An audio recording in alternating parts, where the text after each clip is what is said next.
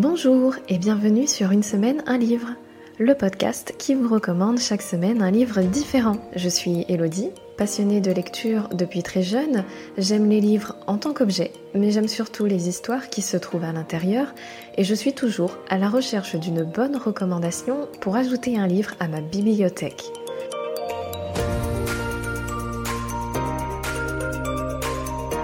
Tous les mardis, vous me retrouverez seule ou en compagnie d'un ou une invitée pour vous proposer une nouvelle recommandation. Il s'agit d'un livre qui mérite d'être connu, d'être lu, voire même d'être écouté. Et vous, cher auditeur, si cette recommandation a fait écho en vous, vous ajouterez peut-être ce livre à votre propre bibliothèque.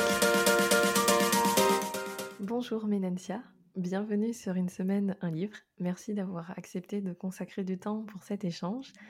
Euh, comment tu te sens? Comment vas-tu? Bonjour Elodie. Merci de m'accueillir dans ton podcast. L'épisode commence par la traditionnelle présentation de l'invité. Alors je t'en prie, raconte-nous qui es-tu et ce que tu aimes faire dans la vie. Alors, dans la vie, je suis développeur web. C'est un métier qui consiste à réaliser des sites web. C'est une activité assez créative, un peu comme quand on écrit un livre, sauf que là, on utilise du code à la place des mots. À côté de ça, je suis fan de séries et de jeux vidéo. D'accord. Et quelle est la dernière série que tu as regardée et que, qui t'a marqué, que tu as envie d'en parler euh, là pour nos auditeurs? Alors, je penserai à la série euh, For All Mankind, euh, qui est sur Apple TV, qui raconte que ce serait la Russie qui aurait mis son premier homme sur la Lune et qui du coup diffère avec notre réalité. Et à partir de là, en fait, ça va changer pas mal de choses dans cet univers alternatif. Et notamment, la conquête spatiale va prendre beaucoup plus d'ampleur que dans notre monde et va aller beaucoup plus loin. Ouais, en fait, il réimagine la carte géopolitique. si ça avait été non pas un Américain le premier à être allé sur la Lune, mais un Russe. C'est ça, c'est exactement ça. Et en fait, cette série, elle a trois saisons. Et c'est assez incroyable. C'est vraiment mon dernier coup de cœur. Tu sais que c'est trop cool parce que ça me rappelle le gros coup de cœur que j'ai eu en début d'année, où c'est le même principe, sauf que là, moi, je l'ai vu, enfin, je l'ai pas vu parce que je l'ai lu, c'était un livre, où euh, en fait, il y a une comète qui tombe sur euh, la Terre. Donc, ok, c'est pas du tout euh, ce qui s'est passé dans le passé, mais du coup, ça réimagine toute la conquête spatiale donc y compris les premiers pas de l'homme sur la Lune, la conquête juste ne serait-ce que d'aller dans l'espace, se rendre au-delà de l'atmosphère terrestre, bah, sous un angle nouveau avec bah, les mêmes équipements, mais mmh. avec des impacts différents parce qu'il y a la moitié de la Terre qui n'est plus viable, etc. Donc ça me rappelle beaucoup ce que j'ai lu, ça a l'air super intéressant. Eh ben écoute, ça pourrait t'intéresser. Et aussi, il me semble que la série est tirée, un peu comme toutes les séries, je dirais, d'un livre. Du coup, tu pourrais aussi lire le livre dont c'est issu. C'est un choix intéressant. Merci de nous avoir partagé ça. Tu es également fan de jeux vidéo, donc quels seraient les trois jeux vidéo qui ont marqué ta vie? Je pense surtout à trois jeux d'enfance. Euh, le premier, c'est un jeu que j'avais l'habitude de jouer avec ma sœur et qui s'appelle Spyro. C'est un jeu vidéo où on contrôle un petit dragon et c'est un jeu de plateforme où on va, euh, avec son petit dragon, on va essayer de sauver euh, ben, tous les autres dragons qui ont été pétrifiés. Ça a l'air trop mignon. Oui, surtout qu'il a été remasterisé il n'y a pas très longtemps et il est devenu encore plus beau euh, qu'avant. Et du coup, en fait, ce jeu, il a une place importante parce que euh, je passais beaucoup de temps euh, dessus et, avec ma sœur et j'en ai gardé de très bons souvenirs. Ensuite, peu après ça, j'ai découvert un jeu qui a un peu bouleversé ma vie, qui s'appelle Final Fantasy VII. Ben voilà, je, pense que j'en reparlerai peut-être un peu plus plus tard. Et après ça, j'ai découvert un autre jeu qui s'appelle Kingdom Hearts. Et ce jeu, en fait, c'est la fusion de deux univers, Final Fantasy et Disney. On va pouvoir en fait parcourir tous les mondes de Disney, enfin la plupart des mondes de Disney, en rencontrant des personnages issus de l'univers de Disney et de Final Fantasy. D'accord, ça a l'air d'être un, un, intéressant mélange. Carrément. Et tu disais que Final Fantasy VII a changé ta vie. Pourquoi? C'est ça. Alors, il faut savoir que mmh, avant Final Fantasy VII, donc j'étais sur des jeux de plateforme ou de combat. Et à vrai dire, je connaissais que ce genre de jeu. Et euh, ce qui s'est passé, c'est que en jouant à Final Fantasy VII, j'ai découvert le genre euh, RPG. En fait, dans les RPG, il y a une histoire euh, dans laquelle on peut s'immerger comme dans un film ou dans un livre. Ça a changé un peu ma vision des jeux vidéo. C'est-à-dire que à partir de ce moment-là, dans la suite, dans mes choix que je faisais dans mes jeux vidéo, eh ben, je choisissais toujours euh, les jeux vidéo qui possédaient une histoire. Au final, c'est le premier jeu où tu étais vraiment acteur au sein d'une histoire, d'un monde, de, ton propre film. C'est ça. Un peu comme euh, les livres dont vous êtes le héros. Euh, je ne sais pas si tu as connu, où on peut vraiment faire des choix. Et influencer le dénouement. Et orienter le récit, c'est ça. Et du coup, en fait, je trouve que les, les, jeux vidéo qui possèdent une histoire, justement, c'est la fusion ben, des films et des livres. J'ai aussi un projet d'écriture en rapport avec Final Fantasy VII, justement. Est-ce que tu es d'accord pour nous en parler? Oui. Du coup, effectivement, il y a une dizaine d'années maintenant, j'ai commencé à entreprendre un, grand projet d'écriture qui consiste en fait à adapter en roman Final Fantasy VII. Pourquoi Final Fantasy VII Parce que euh, alors il faut savoir que les Final Fantasy sont numérotés. Euh, donc là c'était c'est le septième opus, mais euh, il y en a 15. Le 16e va sortir très bientôt. Et moi en fait j'en ai joué à pas mal d'entre eux, mais c'est surtout le 7, l'histoire du 7 qui m'a particulièrement marqué. Quand j'ai pensé à ce projet, c'est ce Final Fantasy qui m'est venu en tête.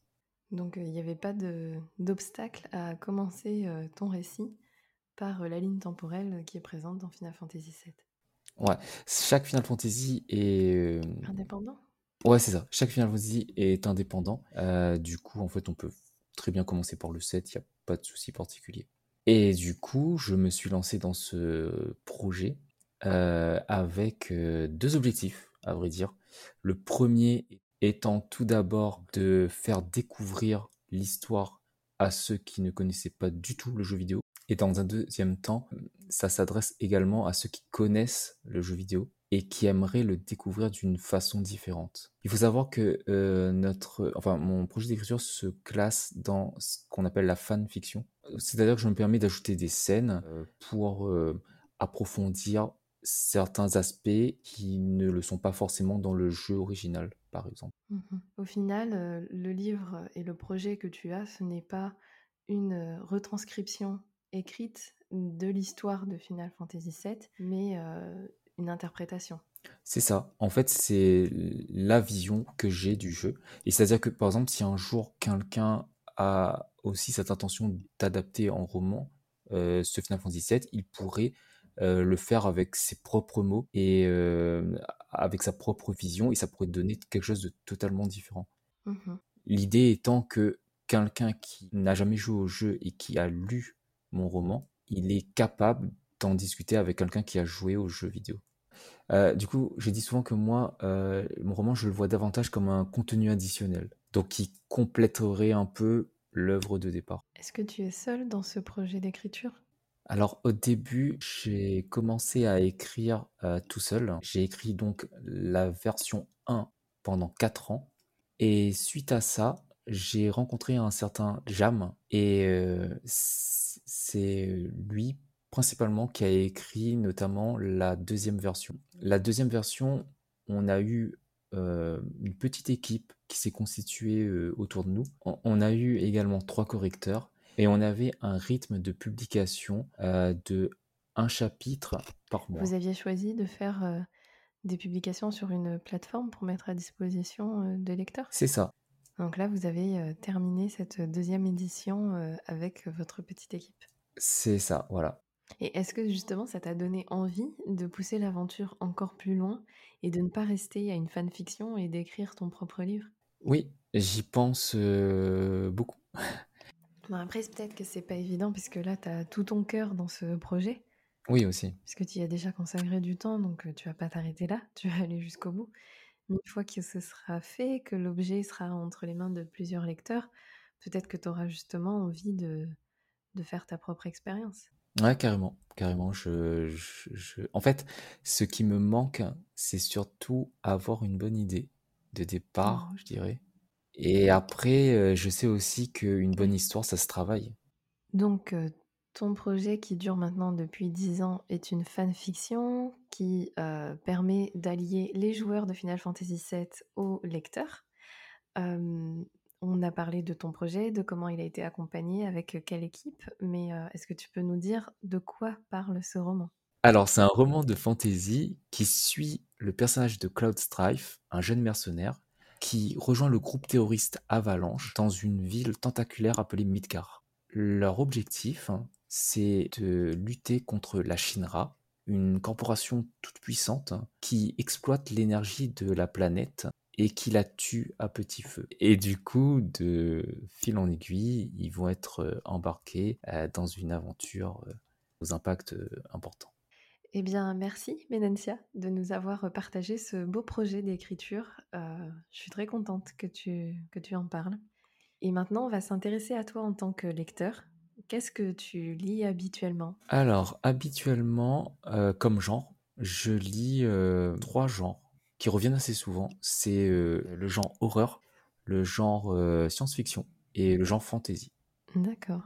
C'est super, parce que tu es le premier invité qui parle de ce genre littéraire. Alors, quels sont euh, tes auteurs favoris dans le genre horreur? Alors, tout de suite me vient euh, en Mhm. tête euh, Stephen King. Ensuite, je penserai à deux autres auteurs qui m'ont beaucoup marqué quand j'étais plus jeune. Il y avait Dean Koontz et le troisième, Graham Masterton. Et je crois que mon préféré, ça va être Graham Masterton, qui au final a été une découverte euh, un peu faite au hasard, dans le sens où euh, on, m'a offert un livre un jour et je l'ai découvert comme ça. Mais ensuite, je l'ai retrouvé, j'ai pu le retrouver dans, les bibliothèques et tout, et, j'ai pu découvrir tout, tout, enfin, pas mal de, de ses livres et c'était incroyable. Donc, tu es un lecteur fan d'horreur, de science-fiction et de fantasy. Et quel est le livre que tu as choisi de recommander aux auditeurs dans cet épisode? Alors, j'ai beaucoup hésité. Euh, au début, je voulais prendre un livre que j'avais lu pendant mon enfance, mais il se trouve que ça aurait pas été bon puisque je m'en rappelle assez peu de mes livres d'enfance. Du coup, euh, je me suis penché sur un livre euh, que j'ai lu assez récemment. Et qui n'est autre que Le dernier vœu de Andrzej Sapkowski, plus connu sous le nom de The Witcher ou Le sorceleur en français. D'accord.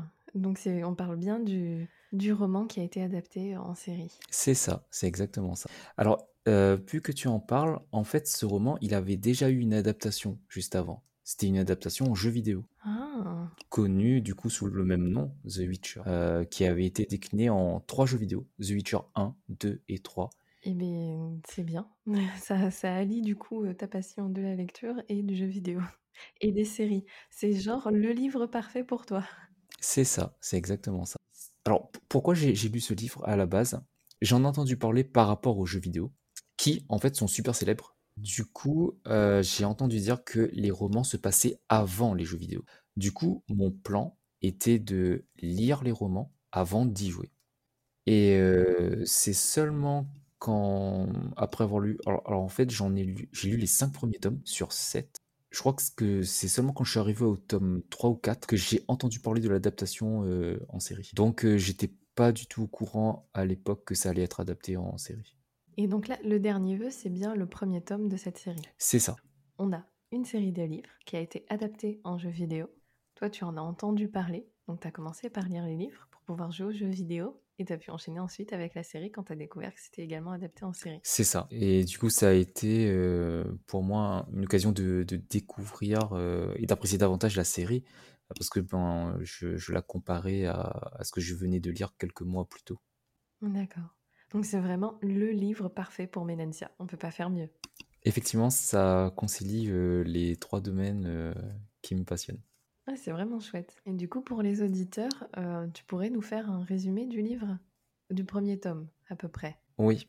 Alors, The Witcher, c'est de la fantasy, euh, monde médiéval et de magie, qui raconte l'histoire de Gérald, un sorceleur, qui évolue dans un monde déchiré par les conflits géopolitiques. Et pour vivre et gagner de l'argent, il extermine des créatures dangereuses. La particularité de, ce, de cette histoire, c'est que le tome 1, en fait, c'est une euh, collection de nouvelles. Ce n'est pas une histoire euh, complète, quoi.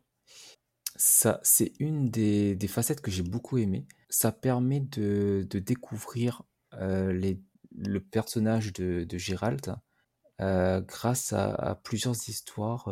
Et est-ce que chacune de ces nouvelles, ça peut être assimilé à des quêtes? Hum, c'est exactement ça. qu'on est dans le monde médiéval ouais. C'est exactement ça. Et, euh, et d'ailleurs, je ne sais pas si tu as vu la saison 1 de The Witcher. Oui, je l'ai C'est pour ça que hum, les gens qui ont regardé The Witcher, ils, ils ont un peu de mal par rapport à la chronologie euh, des épisodes. C'est parce qu'en fait, euh, la série a essayé d'adapter de façon fidèle. Euh, mais du coup, en fait, les, le premier tome, il, il est assez euh, difficile justement à adapter parce que ce sont des quêtes différentes à chaque fois. Et la série, là où elle a réussi plus ou moins, c'est qu'elle a réussi quand même à lier les différentes quêtes les unes plus ou moins euh, aux autres. Ouais, à créer un, un fil conducteur pour pas perdre les spectateurs. C'est ça, c'est ça.